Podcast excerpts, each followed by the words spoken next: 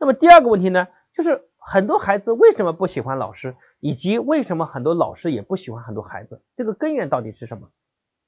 我们大概分析为，首先老师自身也有原因，这是不可避免的，因为是人他就有缺点，是人就有缺点。你今天跟我谈老师的修养，但是人不可能是完美的，对吧？你人不可能是完美的。这个世界上，你认为心胸宽广、内心强大的人是多数还是少数？当然是少数了，极其稀缺。所以我觉得这一切不是容易的事情。那我反过来想，各位，今天在我们身边，你认为有个人内心宽广、内心强大、很有包容心，对吧？对孩子的挑衅还反过来能以微笑的目光对待的老师多不多？当然是少了。因为这些事情它不是学习，不是生而就会的，是人生要经过一些特殊的磨练和挑战，再加上自己后天不断的学习才磨练出来的。所以，而且这样的人即使很多，他也不一定能当老师啊。我讲的对吧？因为这样的人心胸又宽广，内心又强大的人，他他他干嘛干老当老师啊？他可以成为很优秀的企业家，他可以成为各行各业的管理者和领导者。他为什么一定要当老师呢？所以我要讲的是，这个世界上没有人完美到没有缺点，每个人都有。我们不要去苛刻的去要求老师，对吧？孩子为什么不喜欢老师？有可能第一个原因就是因为这个老师批评过他，这个老师批评过他。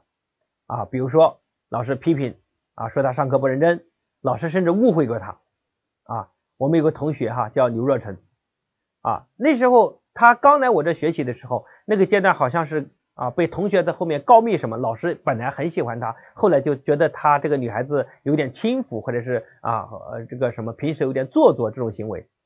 结果你知道他跟着我们一直学习了两年多以后，这个老师才重新啊认识他和理解他，然后才跟他讲。啊，以前对你有误会哇！刘若晨那天跟我分享说，他通过两三年的坚持赢得了老师的信任，他好感动。你看这个孩子，如果不是因为他跟我们学习，他内心保持强大、保持宽容的状态，有可能他跟那个老师就什么就水火不容，老死不相往来。那这科成绩肯定是一塌糊涂的。我讲的对吧？所以有可能被老师批评，那也有可能他觉得老师讲课不太好啊，老师讲课不好听。也有可能他觉得老师偏心，对这个好不对不对我好，这里面尤其是很多女生特别普遍啊，特别普遍啊。其他的还有很多人抱怨什么老师上课不好好讲，课外补习等等。就是我们认为老师可能有各种问题，但是这些问题不一定只有老师有，是整个社会每个人都有的。不要用它来对老师有所期望。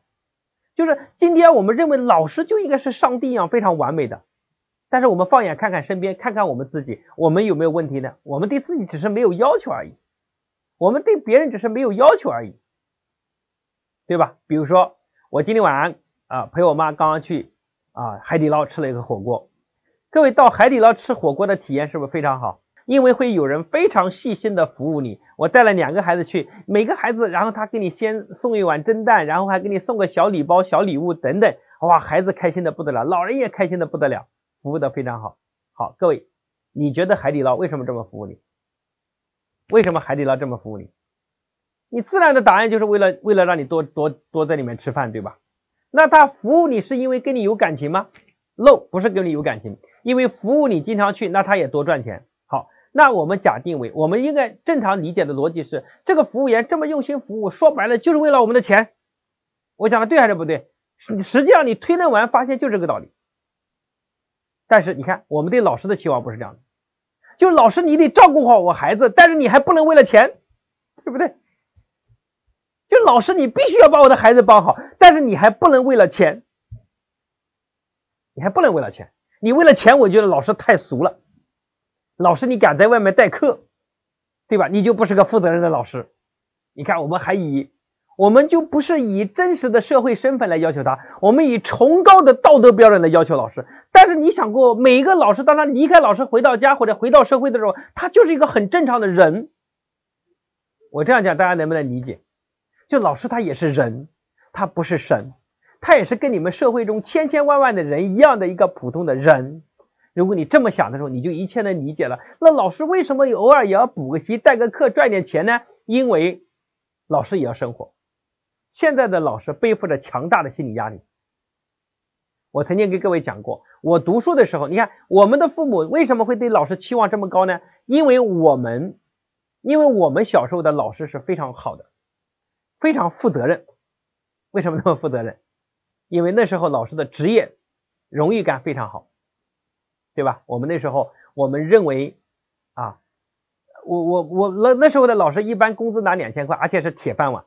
所以我读书的时候，那时候一个人呢当着老师非常有荣誉感，所以他非常负责任，我的印象非常深刻。我的英语老师，我背不会单词，他把我带到他家去，然后他边烧饭给他孩子烧饭，然后边让我背单词，我背完了，最后说那你也留下吃个饭吧。你看这个场景当时都存在，因为那个阶段的老师他们的职业幸福感很高，那时候他一个月能拿两千块工资，但是那时候一个普通的人上班。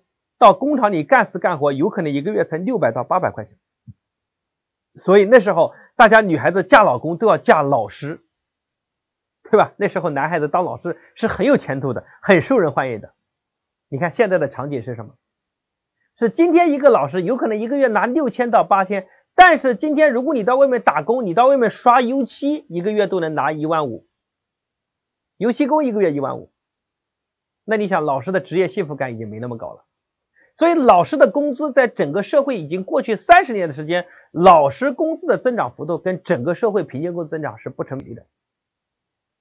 但是老师的压力非常大，所以你看现在的现象是，男老师在小学很多小学或者是中学都快灭绝了啊，唯一剩下一个男老师是当校长啊，基本上都快很少了啊。体育老师是当男老师，因为体育老师课不多，外面还得兼兼职。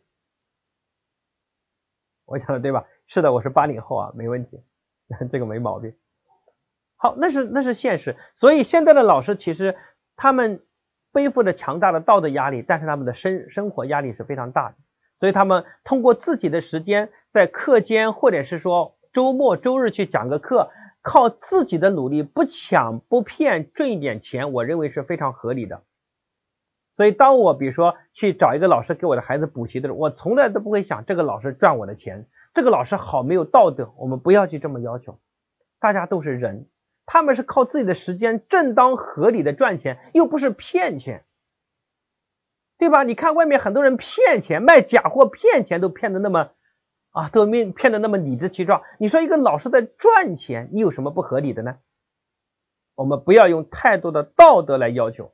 这样，我们面对老师，我们会平静许多。大家都是人嘛，对吧？而且在我们二十年前、三十年前，我们心中的一个老师，那个时代，整个社会都讲道德的，因为我们小时候都学雷锋嘛，我们都以道德标准要求嘛。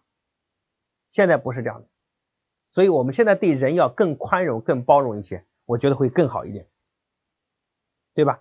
那因为为什么我们对老师现在这么失望？因为三十年前给我们留下印象的好老师是这个标准，这么高的高度。那现在我们看到的社会现状，老师是在这儿，然后我们形成了巨大的落差。所以，我们今天对老师的失望，甚至是抱怨，是主要原因，是因为我们的期望值太高了。我们带着过高的期望，于是乎我们看到是失望，而这个失望带来了更多的抱怨和批判。就是这个结果。